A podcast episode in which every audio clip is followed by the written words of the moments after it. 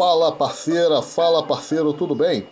Mais uma vez, Gilcimar Conceição, o contador condominial, participando aqui no podcast Além da Notícia da Ascom. Vamos falar de regularização do condomínio? Isso aí. É muito comum que alguns colegas contadores cheguem até mim me perguntando o passo a passo de regularizar ou abrir um condomínio. E aí eu tenho sempre a necessidade de explicar que o condomínio é um ente diferente do que ele já está acostumado, não é igreja, não é associação, não é cooperativa e tem um procedimento totalmente diferente. Aqui nesse episódio eu vou trazer para você sete pontos importantes para que você compreenda por que a regularização do condomínio na sua criação é diferente. Primeiro, para se regularizar um condomínio, a gente precisa de um documento chamado ABITS, que é a autorização de ocupação do solo que aquele espaço que vai receber o condomínio vai ter. Depois disso, nós vamos até o cartório de registro de imóveis para inscrever as unidades. Depois do desmembramento, a gente vai lá e inscreve essas unidades lá no RGI.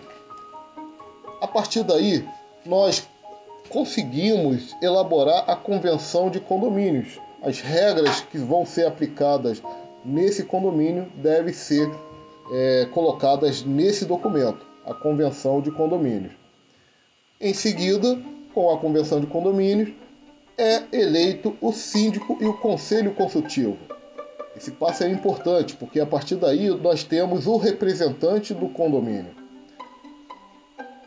Temos também o desmembramento do IPTU por unidade, tá? Então, juntamente ali com a, a inscrição das unidades no cartório, também nós podemos fazer o desmembramento do IPTU por unidade. Isso é importante, porque a partir daí cada condômino vai ter ali a inscrição do seu imóvel também na prefeitura também nós temos o registro de condomínio no cartório de registro de imóveis. É, é importante porque, além da convenção, além do síndico e conselho consultivo eleito, é registrado também o condomínio no RGI. Até aí nós temos todos os registros ligados à prefeitura. E o registro federal?